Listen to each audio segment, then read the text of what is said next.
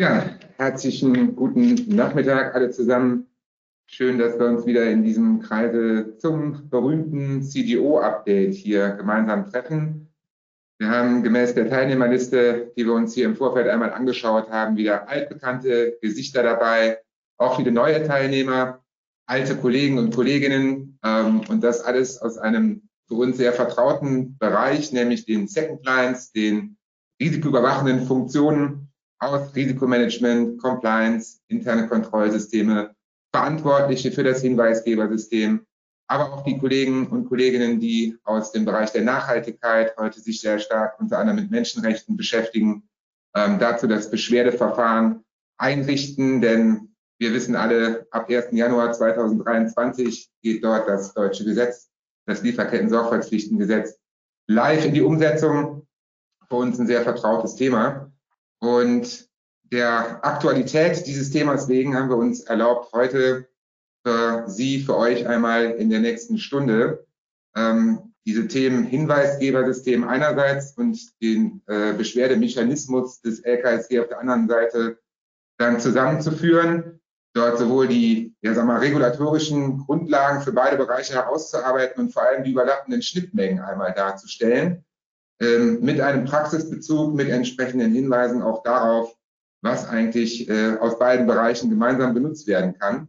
Freue ich mich sehr darüber, dass wir das hier in diesem Kreise seitens der KPMG in einem wirklich fachkundigen Team auch zusammenstellen ja, konnten, nämlich einerseits mit dem Team rund um den Dr. Bernd Federmann, die sich bei uns im Hause sehr intensiv bereits in der Vergangenheit mit Hinweisgeberschutz oder auch mit Hinweisgebersystemen auseinandergesetzt haben, das auch gemeinsam mit unseren KPMG-Allianzpartnern. Auf der anderen Seite unterstützt durch Andreas Hucksch auch, der ebenfalls operativ sehr viel Erfahrung in dem Bereich gesammelt hat. Und ich freue mich auch nicht zuletzt, meine äh, vertraute Kollegin Daniela Scharf heute hier in den Reihen begrüßen zu dürfen, die sich ebenfalls operativ sowohl mit Hinweisgebersystemen als auch mit dem Lieferketten-Sorgfaltspflichtengesetz beschäftigt. Ich selber, ich bin Partner bei uns im Hause. Ähm, ich sehe gemäß der Teilnehmerliste, dass wir uns hier nicht zum ersten Mal sehen, aber für alle, die neu dabei sind, äh, ich bin Partner für den Bereich Risk and Compliance Services. Wir vereinen bei uns im Bereich in diesem Service die Dienstleistungen rund um die Beratung hin zu Risikomanagementsystemen, Compliance Management Systemen, IKS und auch zur internen Revision. Und das Glückliche daran ist, dass sich das alles auch zusammenfügt mit unseren ESG Advisory Services oder auch den Prüfungsdienstleistungen dahinter, denn die Klammer bildet für uns heute eine nachhaltige Unternehmensführung mit einer guten Corporate Governance und entsprechender Nachhaltigkeitsstrategie und vor allem einem Nachhaltigkeitsreporting. Und auch da befinden wir uns mit dem heutigen Thema wieder in der höchsten Aktualität, würde ich sagen. Denn die kommende CSRD, auch ein Thema, was wir hier in dieser CGO-Update gerade ja schon häufiger behandelt haben, wird genau diese Aspekte hier heute auch ähm, als einen Baustein oder als zwei Bausteine berücksichtigen, da können wir gerne auch nochmal in den Fragen dann anschließend darauf eingehen. Ähm, der Höflichkeit halber gebe ich das Wort zur Vorstellung dann an meine werte Kollegin Daniela Scharf weiter. Ja, vielen Dank, Guido. Auch von meiner Seite herzlich willkommen bei unserem CDO-Update. Äh, mein Name ist Daniela Scharf und ich bin Senior Managerin im Bereich Risk and Compliance Services bei der KPMG, KPMG AG in Köln und ähm, habe ähm, Erfahrungen in der Beratung, aber auch in der Industrie im Bereich Compliance sammeln können und äh, bin vor allem in der Compliance-Beratung bei den Hinweisgebersystemen, aber auch im LKSG beim Beschwerdeverfahren unterwegs. Ich werde Ihnen ähm, am Ende des Webcasts äh, Einblicke in äh, praktische Herausforderungen geben, die wir in den letzten Monaten bei unseren Projekten sammeln konnten und ähm, was dann auf sie zukünftig eventuell zukommen könnte. Damit würde ich dann mal an meinen Kollegen Andreas Brucksch übergeben. Ja, vielen Dank, Daniela. Auch von meiner Seite ein herzliches Willkommen. Mein Name ist Andreas Brucksch. Ich bin Rechtsanwalt und Fachanwalt für Arbeitsrecht bei KPMG Law hier am Standort in Stuttgart. Und neben der arbeitsrechtlichen Beratung von Unternehmen liegt mein derzeitiger Schwerpunkt in der Beratung zur Einführung und den Betrieb von Hinweisgebersystemen in Unternehmen jeglicher Größenordnung, von mittelständischen Unternehmen bis zum international agierenden Konzern. Dann gebe ich gerne das Wort weiter an meinen Kollegen Bernd Federmann.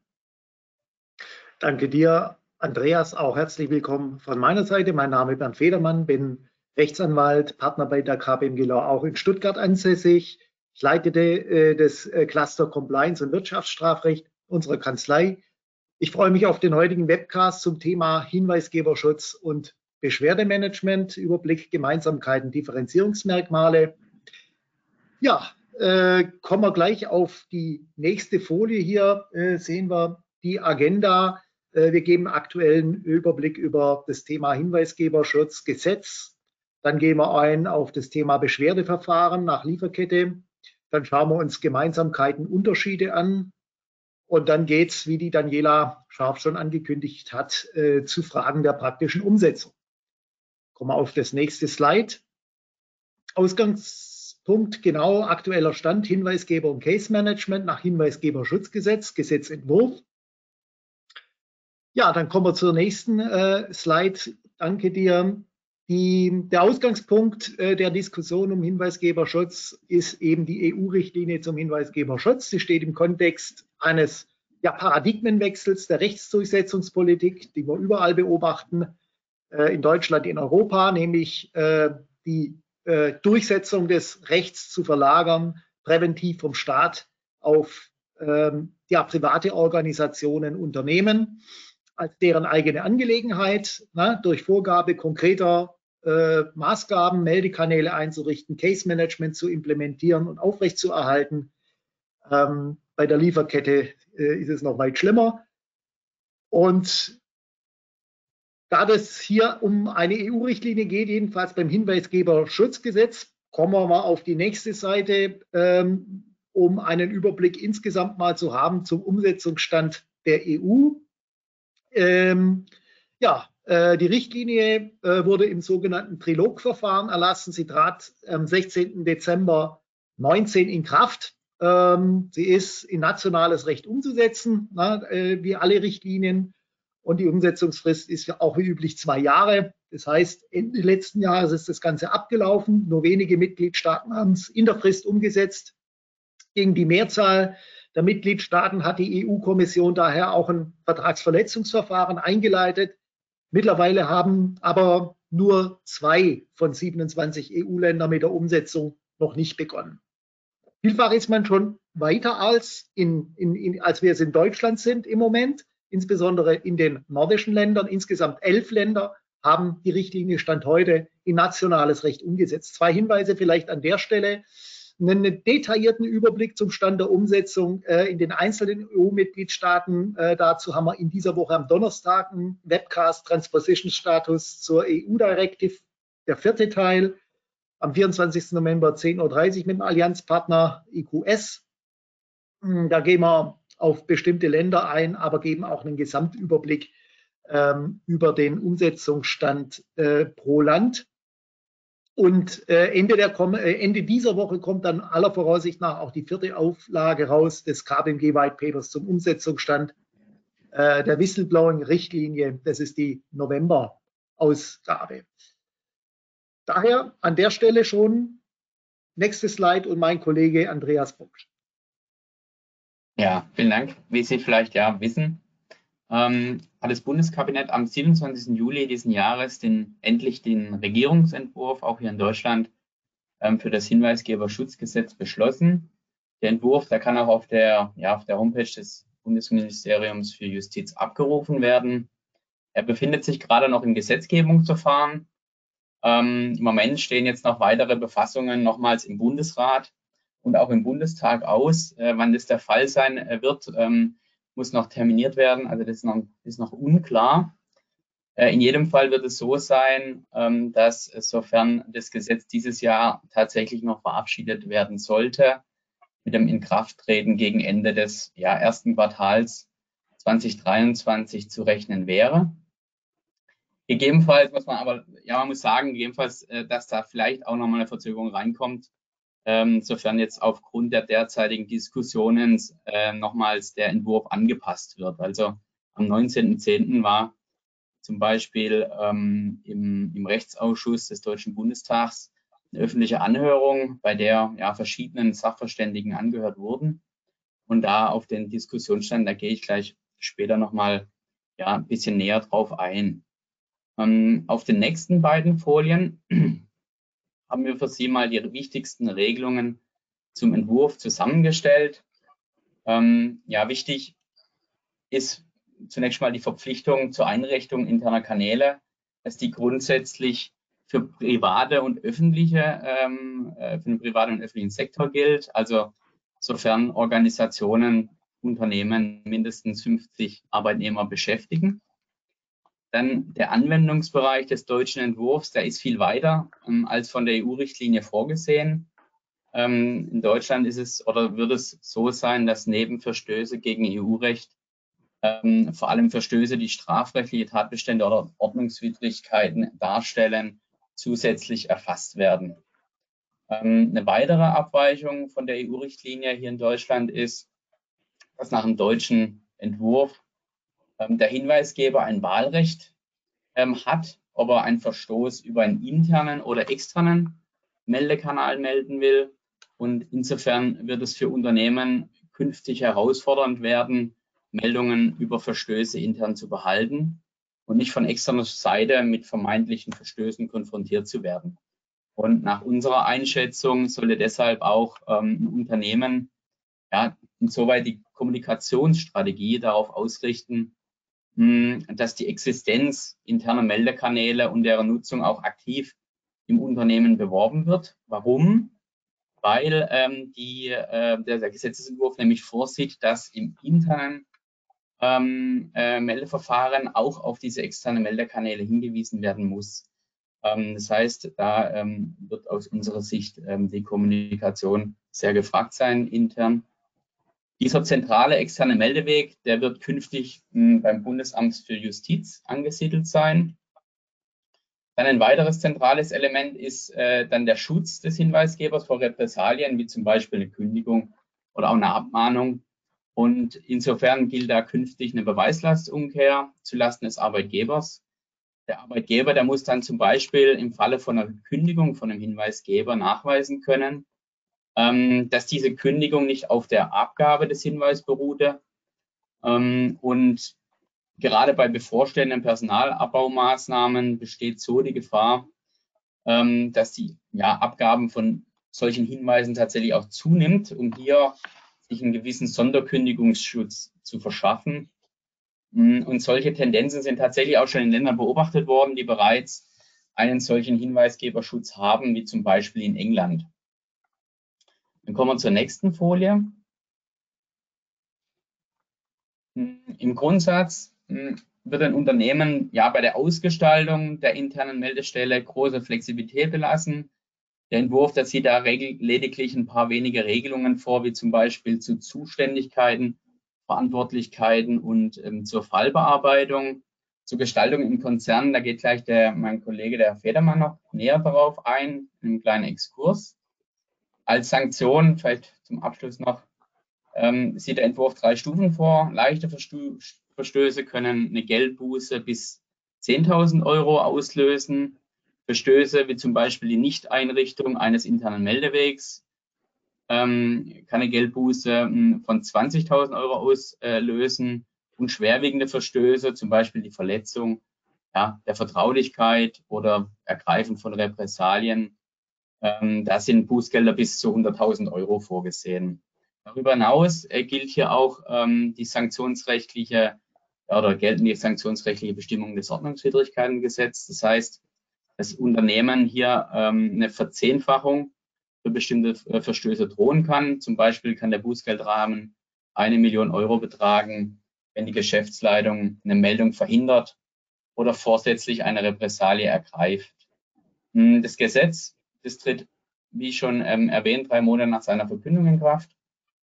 Und ähm, der Entwurf, der sieht zudem eine verlängerte Umsetzungsfrist dann vor, bis zum 17.12.23 für Unternehmen mit 50 bis 249 Arbeitnehmer. Dann kommen wir zur nächsten Folie. Ja, danke dir. Ähm, die Thematik Konzerndimensionalität im Bereich Whistleblowing. Die Richtlinie selbst ist da nicht sehr eindeutig, was den Umgang von Whistleblowing-Systemen in Konzernstrukturen angeht.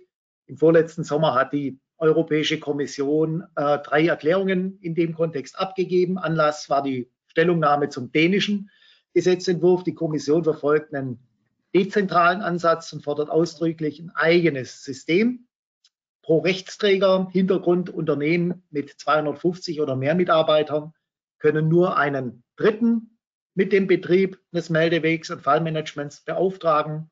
Ein solcher Dritter kann aber kein anderes Konzernunternehmen sein nach Auffassung der Kommission. Das heißt, all diese Konzerngesellschaften müssen dann jeweils einen eigenen Whistleblower-Kanal unterhalten, ein eigenes Case-Management selbst durchführen.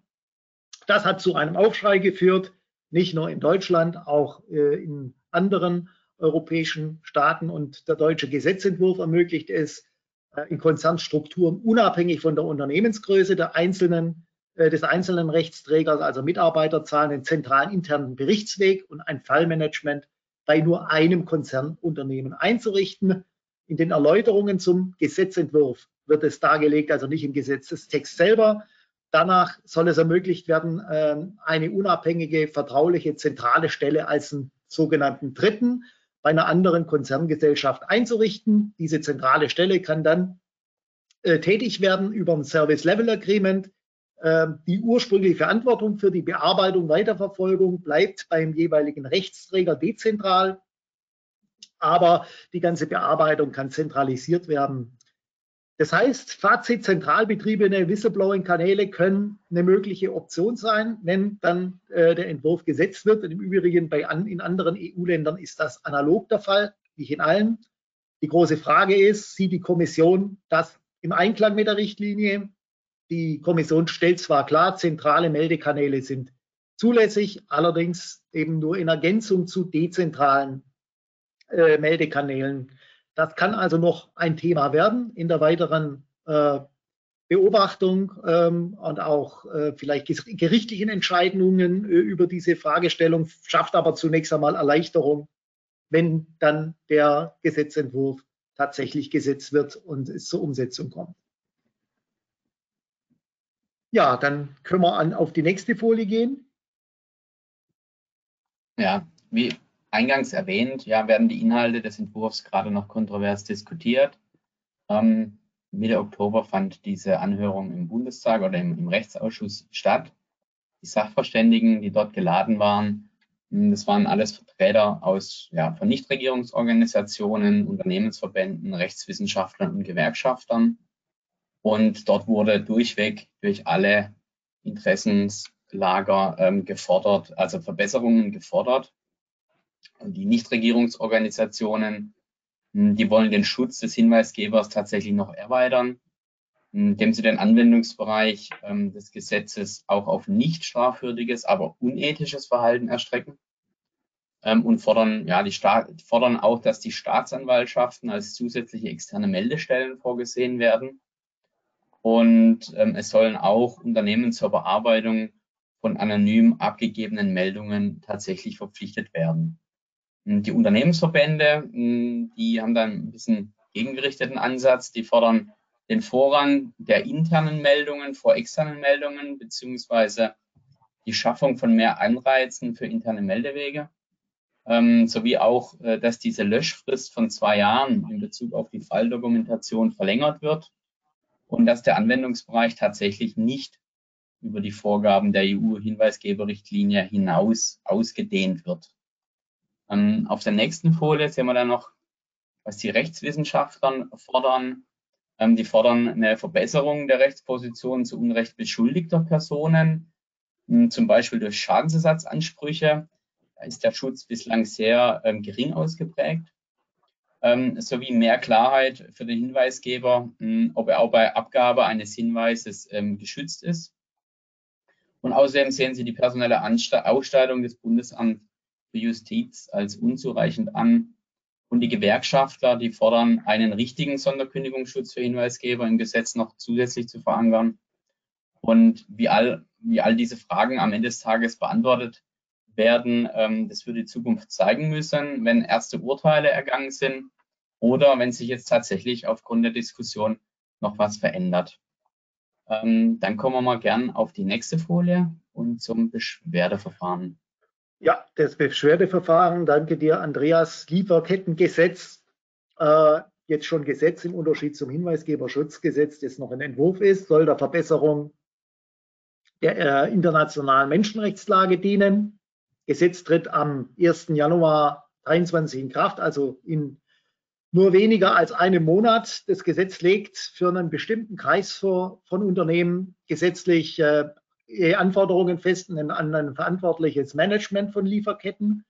Ab dem 1. Januar 23 für Unternehmen mit 3000 Mitarbeitern und mehr. Ab dem 1. Januar 24 dann für Unternehmen mit 1000 Mitarbeitern und mehr. Die Anforderungen orientieren sich ähm, äh, an internationalen Sorgfaltsstandards. Äh, man spricht von Due Diligence Standards.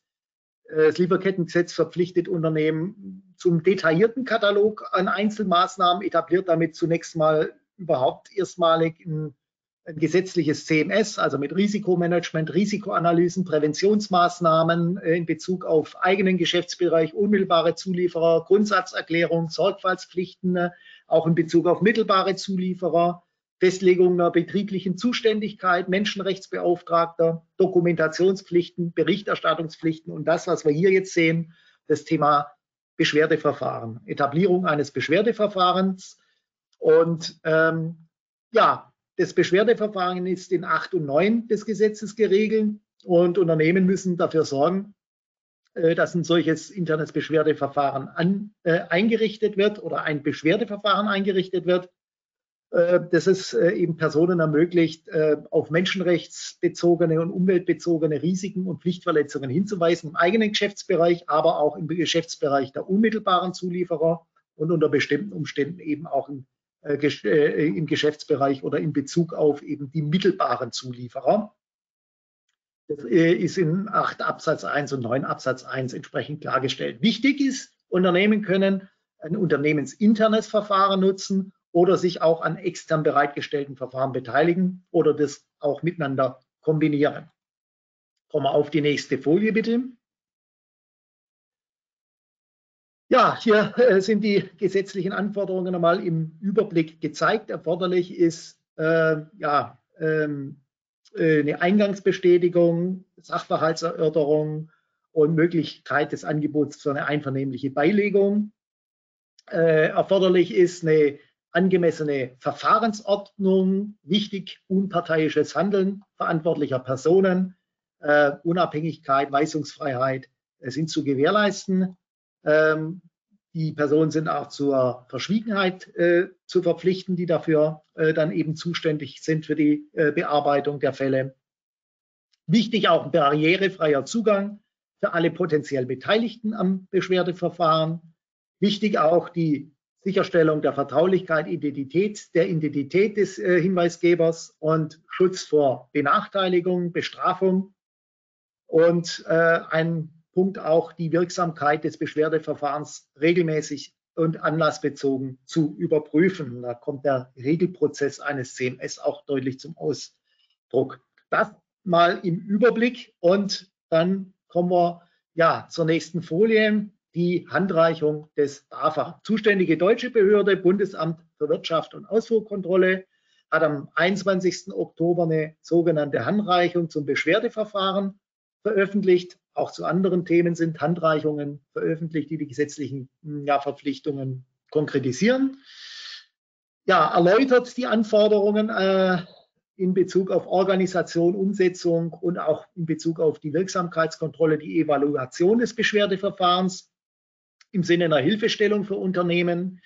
Ähm, und äh, wichtig ist, die Handreichung spiegelt äh, eine Auffassung wider der Behörde, ist aber keine, kein Gesetz, keine, keine, keine Verordnung. Äh, sie ergänzt einen Fragekatalog, der äh, für zentrale Umsetzungsfragen auch abrufbar ist und vom Ministerium und vom BAFA her äh, befüllt wird. Ähm, Im Moment baut die BAFA ähm, erheblich Personal auf, um auch die gesetzlichen Pflichten dann am Ende kontrollieren zu können, ähnlich wie 2018 fortfolgende das mit der DSGVO und den Datenschutzbehörden erfolgt ist. Insoweit kann man auch durchaus geneigt sein, die äh, Anmerkungen der BAFA ein Stück weit ernst zu nehmen. äh, weil ja entsprechende Kontrolle dann auch äh, in der Zukunft entsprechend da sein wird. An der Stelle nochmal die Anmerkung Fußnote 2 oder äh, ja, Fußnote 2 auf der Seite 4 der Handreichung. Da heißt es, das Beschwerdeverfahren muss ab Inkrafttreten des Gesetzes. Das bedeutet ab dem 1. Januar 23 für Unternehmen mit 3000 und ab dem 1. Januar 24 für Unternehmen mit mehr als 1000 vorliegen. Ja, Im Unterschied zum Beispiel zur Risikoanalyse, die danach auch noch durchgeführt werden kann, bedeutet das jetzt schon, wenn man es noch nicht gemacht, einen dringenden Handlungsbedarf. Kommen wir zur nächsten Folie. Äh, mit Blick auf das Zielbeschwerdeverfahren ist ein Frühwarnsystem, soll äh, angemessene Abhilfe auch bei Verstößen äh, schaffen ähm, in Bezug auf äh, ähm, menschen- und umweltbezogene Pflichtverletzungen, äh, Präventionsmaßnahmen sollen ergriffen werden, in das Auswirkungen wieder auf Thema Risikomanagement und Sorgfaltsprozesse. Ja, äh, die unternehmensinterne Dokumentationspflicht und die jährliche äh, Berichtspflicht, die verlangen, dass eben Beschwerden und Umsetzung und Wirksamkeit von Präventions- und Abhilfemaßnahmen fortlaufend auch dokumentiert werden und darüber auch öffentlich berichtet werden. Und was sagt das BAFA? Für wen und wo muss so ein Beschwerdeverfahren dann zur Verfügung gestellt werden. Ja, das äh, verpflichtete Unternehmen muss Beschwerdeverfahren intern und auch für externe Personen öffnen. Ja, wichtigste Zielgruppe sind natürlich die eigenen Beschäftigten, aber auch die Beschäftigten von unmittelbaren und auch mittelbaren Zulieferern und sogar auch weitere externe wie Anwohner äh, von lokalen Standorten. Entscheidend ist der Begriff des potenziell Betroffenen und dieser Personenkreis ermittelt sich dann über eine Risikoanalyse des betreffenden Unternehmens, ist also durchaus auch dynamisch abhängig von der Entwicklung der Geschäftsprozesse. Wichtig, mögliche Zugangshürden müssen in diesem Kontext auch im Vorfeld ermittelt werden. Also das heißt das Thema Barrierefreiheit. Welche Anforderungen bestehen äh, in dem äh, Kontext? Zugänglichkeit ist zunächst einmal, das ist ganz wichtig, eine Voraussetzung für die Wirksamkeit eines Beschwerdeverfahrens. Insbesondere eben vulnerable Gruppen wie Kinder, indigene Gruppen, Saisonarbeitskräfte und so weiter brauchen entsprechenden Zugang und der muss auch entsprechend gestaltet sein. Na, da kann also auch die Art des Meldekanals vom Telefon, online, aber auch durchaus eben mit konkreten Ansprechpersonen erforderlich sein. Wichtig oder empfohlen wird, eine Abstimmung mit den Interessenvertretern, zum Beispiel mit Gewerkschaften in Bezug auf die Ausgestaltung, denn die können ja wiederum dann auch Beschwerden einreichen. Ähm, ja, äh, was, auf was ist zu achten? Ne? Sprachbarrieren, ganz wichtig, Schreibvermögen, das vielleicht nicht vorliegt. Ähm, und äh, eben maximale Transparenz hier herzuhalten. Es wird auch in diesem Kontext anders als im Hinweisgeberverfahren das Thema Anonymität ganz klar empfohlen. Ähm, wie die konkrete Ausgestaltung ist, das ist, aber es ist ganz klar, das ist immer eine Maß- und Gradfrage, hängt vom Geschäftsmodell und den Geschäftsprozessen des Unternehmens ab.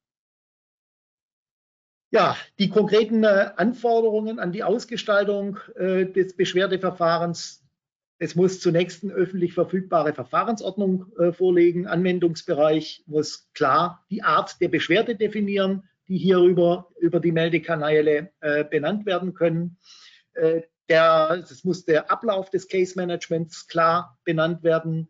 Ähm, und es muss auf die Option der einvernehmlichen Streitbeilegung äh, insoweit auch eingegangen werden.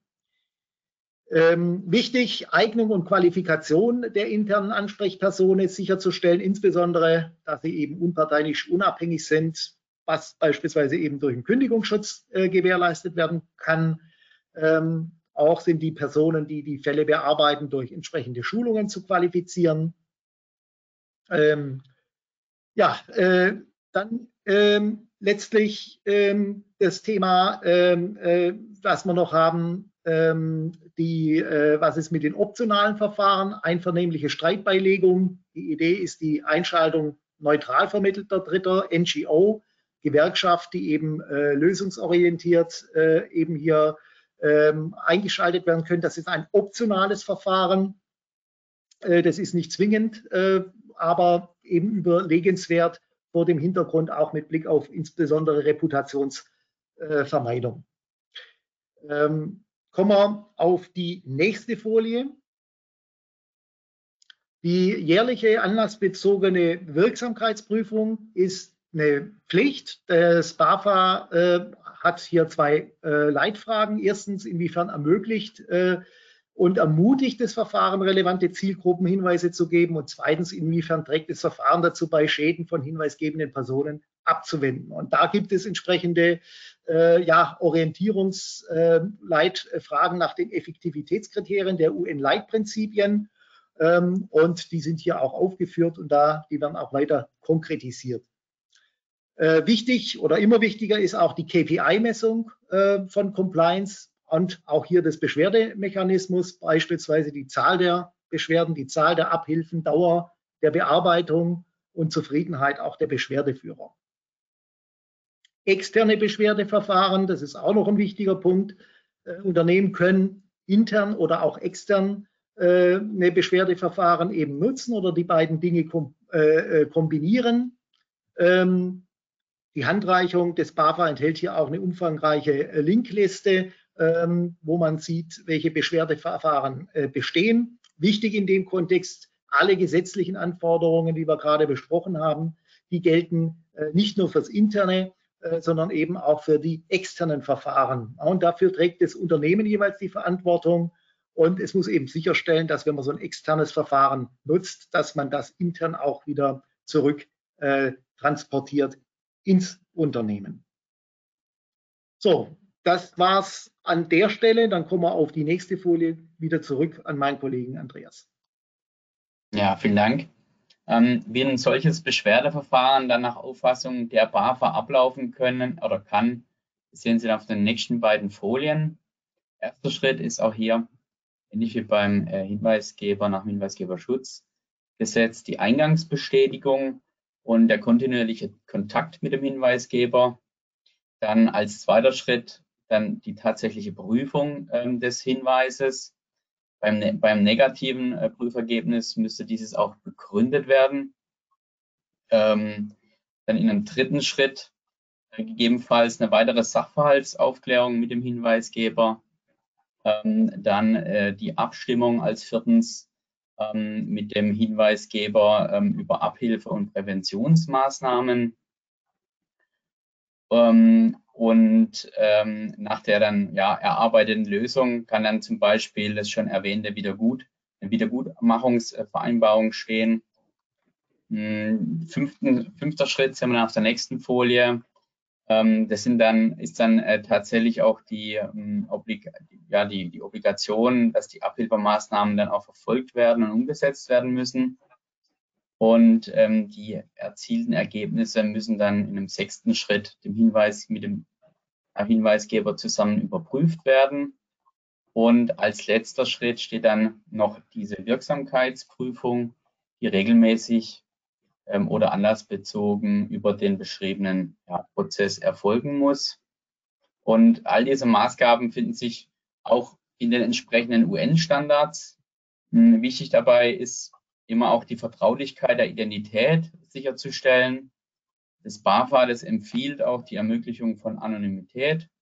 Ähm, weiterhin mh, hm, den Schutz des Hinweisgebers vor Benachteiligung und Strafe, zum Beispiel durch eine Sanktionsandrohung für den Fall von Verfahrensverstößen.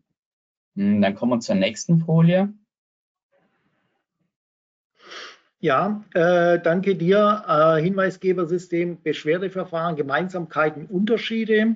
Kommen wir auf die nächste Folie. Wie kann äh, jetzt die Einrichtung von angemessenen Beschwerdeverfahren vorbereitet werden? Das BAFA rät selbst zunächst zu prüfen, ob eigentlich im Unternehmen äh, schon bestehende Meldeverfahren vorhanden sind und ob diese gegebenenfalls schon den Anforderungen genügen, äh, das äh, nach Paragraph 8 oder eben noch adaptiert werden müssen, zum Beispiel bestehendes Hinweisgebersystem. Wichtig ist in dem Zusammenhang, und da kommen wir jetzt dazu, der Zusammenhang mit dem Hinweisgeberschutzgesetz und den Anforderungen, die dort enthalten sind. Ja, äh, was von den Anforderungen des Lieferkettengesetzes ist bereits über ein Beschwerdeverfahren wie ein Whistleblowing-System dann nach Hinweisgeberschutzgesetz abgebildet.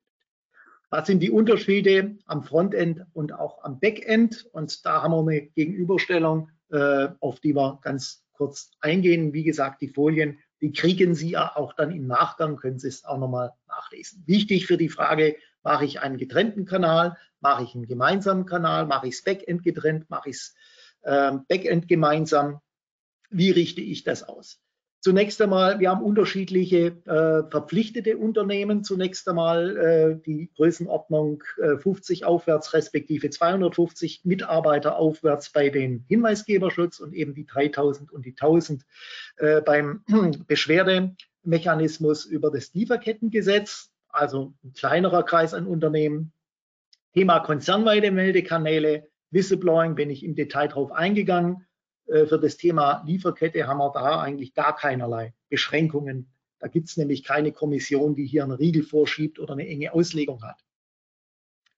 Ähm, eine äh, externe Auslagerung auf den Dritten, ja, das ist möglich. Das äh, ist sozusagen nach EU-Richtlinie das Hinweisgeberschutzgesetz möglich, genauso eben wie auch das vorgesehen ist. Bin gerade darauf eingegangen, fürs, für den Beschwerdemechanismus. Also auch das gibt äh, beiderseits. Ähm, die Integration der Meldekanäle, BAFA sieht es äh, entsprechend auch vor. Also man kann, es ist kein, keines der Gesetze sagt, es ist nicht möglich, beides zusammen zu machen. Ja, es ist aber auch möglich, beides getrennt zu halten, aber es ist nicht ausgeschlossen, beides zusammen zu machen.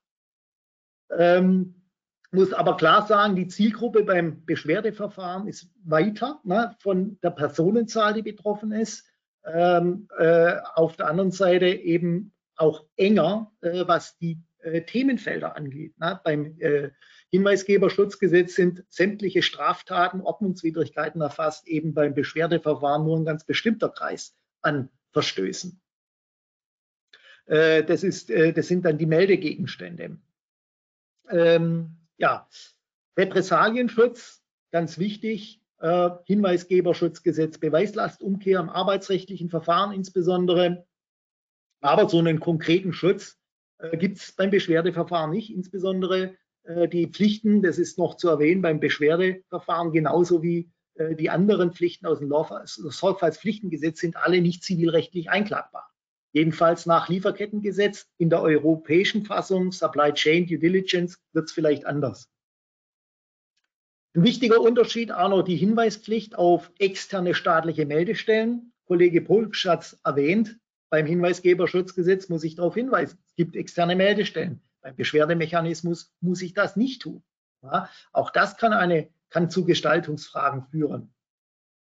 Ähm, ja, und eine ausdrückliche Pflicht zur Veröffentlichung einer formalen Verfahrensordnung in Textform, die sehe ich auch so nicht beim Hinweisgeberschutz. Die gibt es eben nur beim Beschwerdemanagement. Auch das ein kleiner Unterschied. Kommen wir zur nächsten Folie.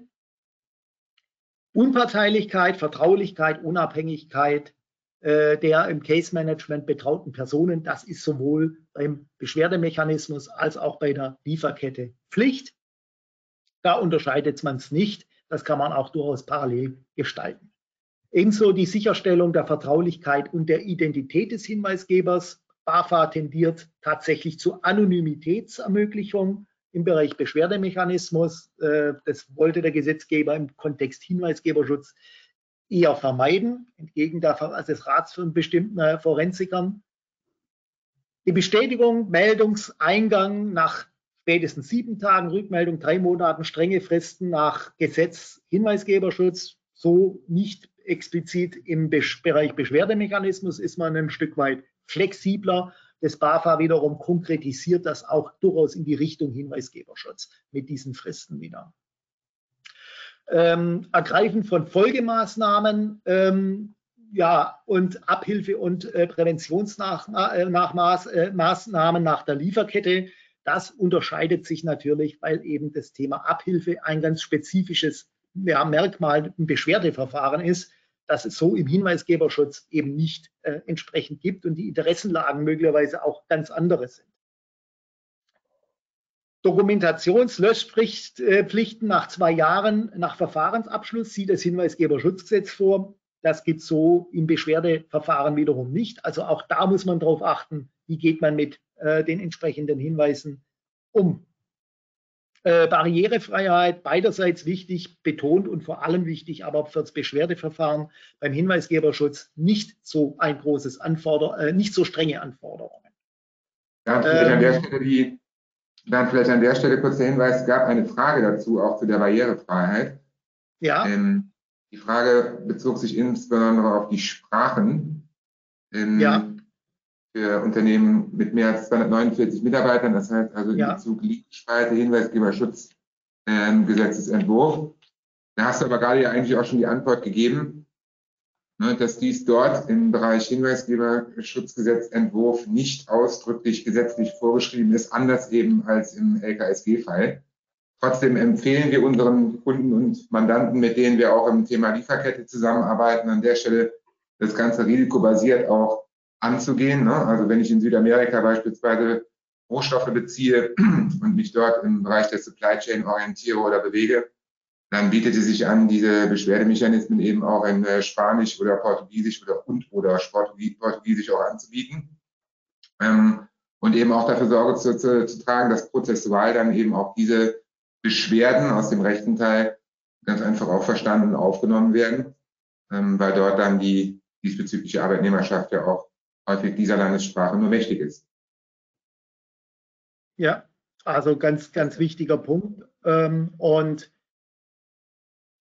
ja, an der Stelle jetzt, äh, was die Unterschiede ähm, noch angeht, auch vor, dem Hintergrund, wie gestalte ich es, ähm, ein, ein letzter Hinweis mit Blick auf die anderen Sorgfaltspflichten, die ich nach Lieferkette habe, nämlich oder auch die Regelungen, die da drin äh, sind. Äh, die Wirksamkeitsprüfung, die ist für das Hinweisgeberschutzgesetz so nicht vorgesehen. Nach allgemeiner Compliance äh, ist es eine Compliance-Maßnahme, ja, allerdings so eine strenge gesetzliche Vorgabe in Bezug auf den Hinweisgeberschutz haben wir nicht wie beim Beschwerdemechanismus. Ähm, und ebenso keine jährliche Berichtspflicht zum Hinweisgeberschutz äh, im Unterschied zum Beschwerdemechanismus. Und ein ganz wichtiger Punkt, äh, gesetzliche Auditierungen durch das BAFA des Meldesystems, das gibt es nur im Kontext Lieferkette und nicht im Kontext Beschwerdemechanismus. Und da ist vielleicht tatsächlich ein Punkt, wo ich sage, wenn jetzt beides ähm, äh, zusammengefasst ist, dann auditieren die automatisch natürlich auch das Thema Hinweisgeberschutz mit. Muss man sich genau überlegen, wie man das dann auch gestaltet. Jedenfalls, das sind die Parameter, die wir sagen, die ja auch von Unternehmen zu Unternehmen individuell gewichtet und bewertet werden müssen, um es entsprechend auszugestalten ja, mit Blick auf die Zeit würde ich sagen, gehen wir auf die nächsten Punkte. Ja, gern. Ähm, kommen wir zur praktischen Umsetzung und gehen gleich weiter auf die nächste Folie. Und zwar ähm, zur Status Quo-Analyse. Ähm, ja, wie Sie sehen können auf der Folie, ähm, werden an Hinweisgebersysteme aus unterschiedlichen Rechtsfällen unterschiedliche Anforderungen gestellt. Jetzt kommt mit dem LKSG und mit dem Hinweisgeberschutzgesetz neue Herausforderungen kommen jetzt hinzu. Das heißt, Unternehmen, hm, die bereits schon ein Hinweisgebersystem in der Vergangenheit hatten, ähm, die müssen oder die sollten ähm, ja jetzt prüfen, ne, ob das bisherige System weiterhin auch nach den neuen Anforderungen compliant ist. Und ähm, ja, in der Praxis hat sich für, für so ja, eine Überprüfung eine sogenannte Whistleblowing Gap Analyse bewährt, bei der der Ist-Zustand mit dem Soll-Zustand, also den Anforderungen der ja, eben skizzierten Vorschriften verglichen wird.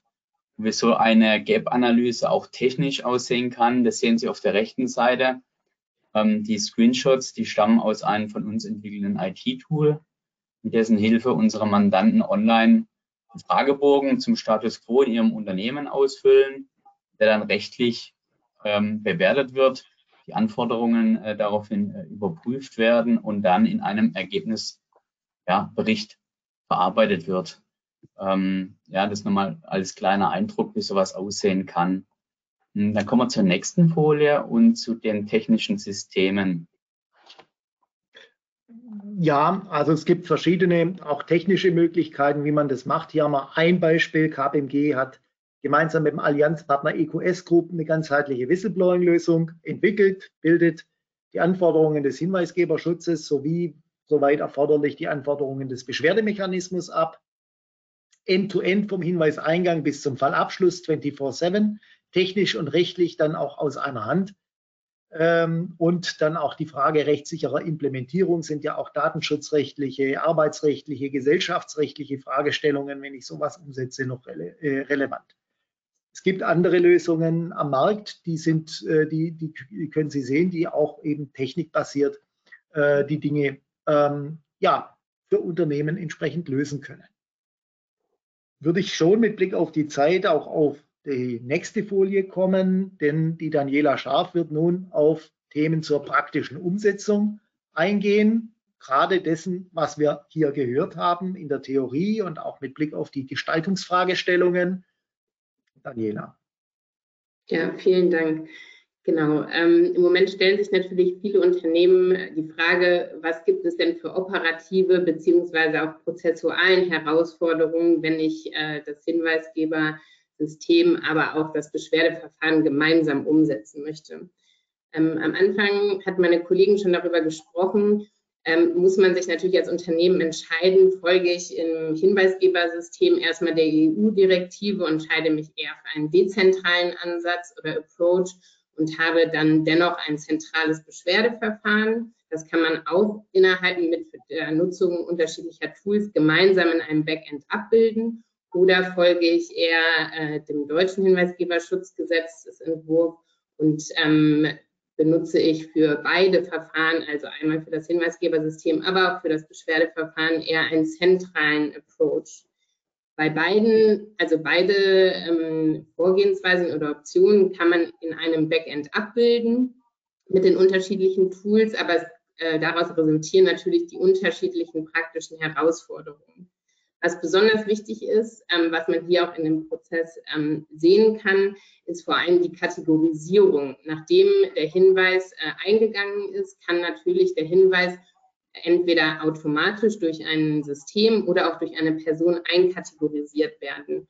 Wird man ähm, beide, also das Hinweisgebersystem und das Beschwerdeverfahren gemeinsam umsetzen, ist hier halt natürlich die Frage zu stellen, die Person, die die Hinweise einkategorisiert, hat sie die entsprechenden Kompetenzen, um nachher zu sagen, ist das eher ein Hinweis äh, zum Thema Menschenrechte oder Umwelt oder vielleicht auch eher ein Thema oder ein Hinweis, was mehr in die Antikorruptionsrichtung geht.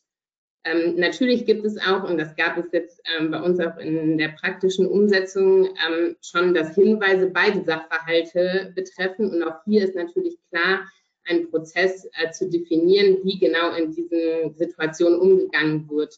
Ähm, wie wird dieser einkategorisiert? Wer ist nachher die verantwortliche Person, die nachher dann den Hinweis auch weiter verarbeitet? Und wie erfolgt dann die Zusammenarbeit zwischen diesen unterschiedlichen Personen? Wenn wir auf die nächste Seite springen, haben wir dort auch einfach ein paar praktische Herausforderungen gesammelt, die uns jetzt in den letzten Monaten begegnet sind. Wie äh, mein Kollege Bernd Federmann es schon angedeutet hat, muss man natürlich erstmal eine Gap-Analyse durchführen oder sollte man durchführen, um halt auch zu schauen, dass man, wenn man es gemeinsam umsetzt, beide Gesetze oder die Anforderungen beider Gesetze innerhalb eines Systems ähm, einhält. Ähm, hier wäre zum Beispiel anzusprechen die Zugänglichkeit für Externe. Also wenn ich jetzt ein bestehendes Hinweisgebersystem habe, was nur ähm, meinen internen Mitarbeitern zugänglich ist und nun möchte ich es gemeinsam mit dem Beschwerdeverfahren umsetzen, müsste ich das System natürlich ähm, hinsichtlich des LKSG nach außen hin ähm, öffnen. Ein weiterer Aspekt ähm, ist auch die Beachtung der unterschiedlichen Fristen. Wie wir vorhin gehört haben, bei dem ähm, Hinweisgeberschutzgesetz gibt es eine Frist von sieben Tagen nach Hinweiseingang, muss dem Hinweisgeber gemeldet werden. Und ähm, beim LKSG gibt es keine ähm, äh, Zeitangaben. Hier haben einige Unternehmen oder meine Erfahrung ist, dass die meisten Unternehmen dann äh, die strengere Vorgabe für den gesamten Prozess wählen, um halt zu vermeiden, dass man nachher eine Zeitangabe nicht einhält, weil vielleicht der Hinweis falsch einkategorisiert wurde, in den falschen ähm, Prozess gelaufen ist und man nachher genau diese Zeitangabe nicht einhalten kann. Ähm, ein weiterer Aspekt, der auch vorhin schon angesprochen wurde, ist die jährliche Prüfung der Wirksamkeit. Auch hier gab es viele Diskussionen, ähm, weil ähm, die Wortwahl vielleicht auch nicht ganz äh, optimal genutzt wurde, weil es darf nicht verwechselt werden, dass damit keine jährliche externe Prüfung gemeint ist. sondern mein Kollege hatte ja auch schon ausgeführt, was für die BAFA nach der BAFA-Handreichung ein wirksames System darstellt. Und auch hier wird es halt immer bedeutsamer, dass man sich vor Prozess auf, bevor man den Prozess aufsetzt, sich klar definiert, welche KPIs möchte ich erheben und diese auch vielleicht aus anderen regulatorischen Gründen reporten muss oder möchte.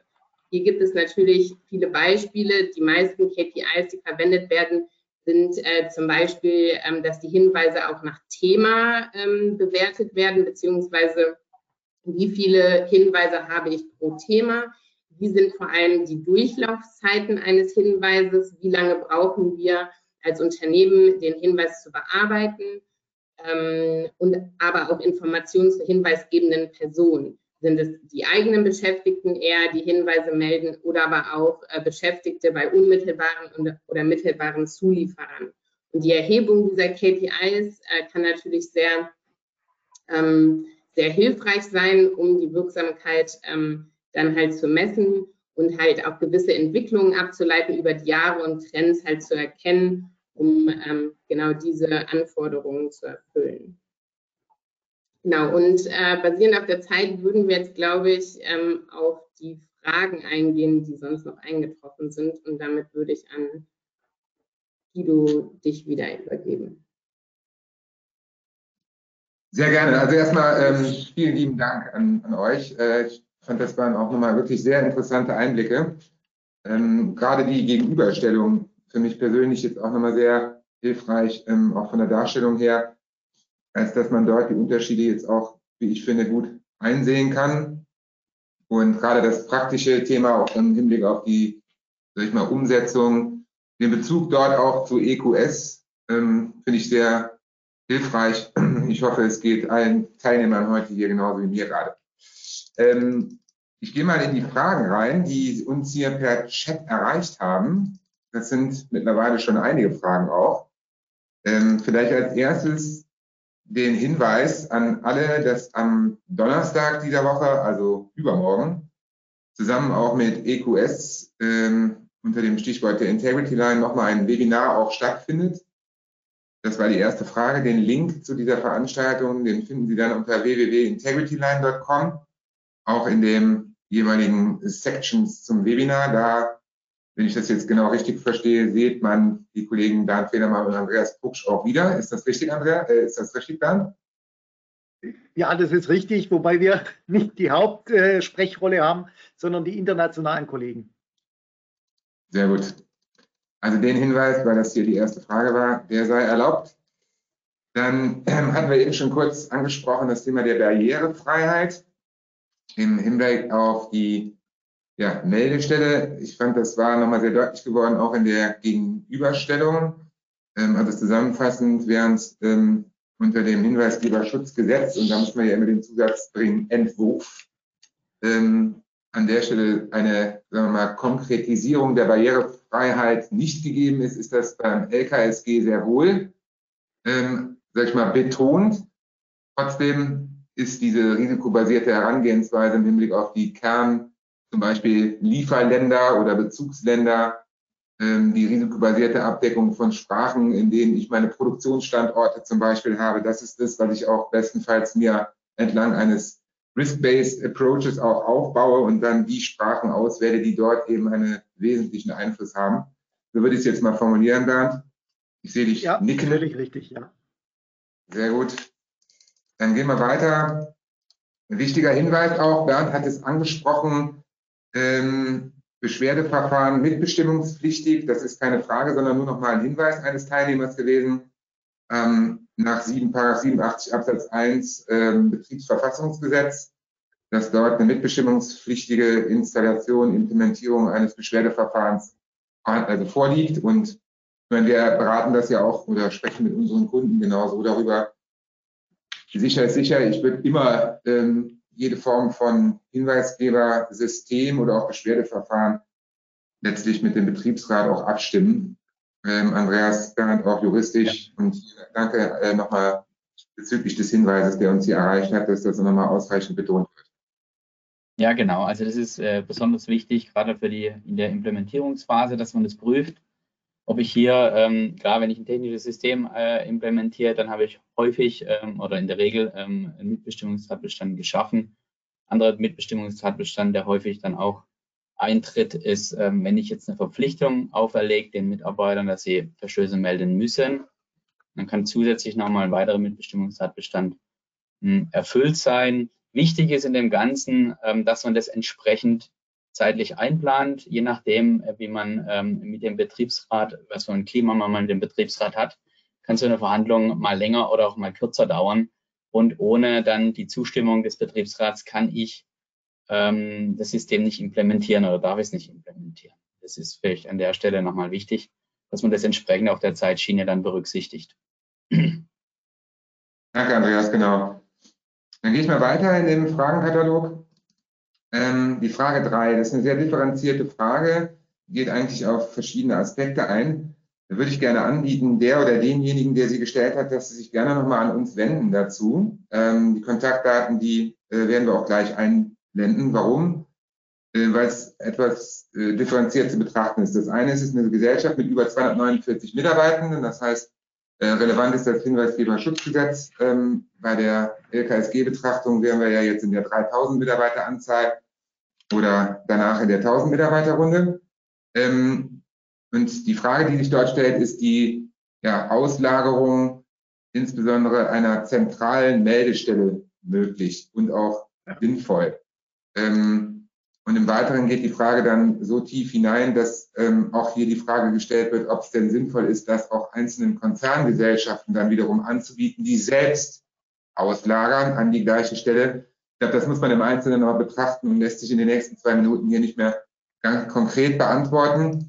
Ähm, wichtig ist trotzdem der Hinweis an alle Beteiligten, diese Frage zentral, dezentral. Wir haben es ja auf dem Slide eben auch gezeigt, ist eine kriegsentscheidende. Bernd hat es, wie ich finde, sehr transparent nochmal dargestellt dass dies ähm, durchaus, sage ich mal, unter Begründungen auch möglich ist. Aber da diese Differenz besteht zwischen einerseits der EU-Kommissionssichtweise und dem, was im deutschen Lieferketten-Sorgfaltspflichtengesetz eigentlich verankert ist. Und dann war die Frage noch nach der, äh, nach dem, der Zählweise Mitarbeiter. Ich glaube, die wird immer wieder gestellt. Wichtig, keine FTE, sondern nach Ratio Legis beider Gesetze sind es Kopfzahlen. Es geht immer um die Menschen nicht um die äh, FTE, Fulltime Equivalence Fragestellungen. Und dann die ja. zweite Frage, auch das nur pauschal, die ich gesehen habe, Zurechnung von Mitarbeitern hoch an die Obergesellschaft. Ist ein Thema nicht beim Hinweisgeberschutzgesetz. Dort haben wir Rechtsträgerprinzip und da geht es auf den einzelnen äh, Mitarbeiter, dort konkrete Mitarbeiterzurechnung pro Gesellschaft. Beim ähm, Lieferkette wird hochgerechnet, ähnlich wie beim Drittelbeteiligungsgesetz oder beim Mitbestimmungsgesetz. Also dort werden die Untergesellschaft Mitarbeiter hoch, ähm, hochge hochgezogen mit in die Berechnung. Ähm, das ist für mich nochmal ein wichtiger Unterscheidungsmerkmal. Also beim LKSG die Vollkonsolidierten, damit die Beherrschten, also die Gesellschaften unter beherrschendem Einfluss, werden in diesen Kreis mit einbezogen, ebenfalls nach Köpfen. So, dann gibt es noch eine Frage zur Umsetzungsfrist für Institute mit einer Mitarbeiteranzahl unter 50. Ähm, also unter 50. Gibt es die Verpflichtung bei Instituten äh, dann äh, unter Umständen, äh, also 50 aufwärts ist ja grundsätzlich für Corporate und alle. Und es gibt bestimmte bei Finanzinstituten etc. auch unter 50 und dort ist dann die Umsetzungsfrist auch direkt. Dann haben wir spezialgesetzlich geregelt. Genau, das ist spezialgesetzlich geregelt. Ähm, und grundsätzlich gilt die, unter 50 muss ich nichts umsetzen. Ja, da habe ich einfach gar keine Verpflichtung. Da ist dann auch die Frage Konzerndimensionalität ziemlich einfach zu beantworten. Da kann eine ohne weiteres verweisen auf einen Konzernkanal oder es halt ganz bleiben lassen. Bestimmte Institute, die jetzt auch spezialgesetzlich geregelt sind, Dort äh, äh, kann es durchaus sein, dass mit weniger Mitarbeitern auch schon die Verpflichtung besteht, Hinweisgeberschutz einzurichten. Ja, sehr, genau, sehr wertvoller Punkt nochmal. Also nicht nur nach den Zahlen, sondern eben auch nach den entsprechenden Hintergründen nochmal schauen ne, bei Instituten. Und dann äh, die letzte Frage, bevor ich noch einen Kommentar vorlesen werde, der, der heißt von einem Teilnehmer Klasse Webinar. Äh, vielen Dank. Äh, da die Frage 6 nochmal, rechnen Sie mit regelmäßigen Audits der BAFA?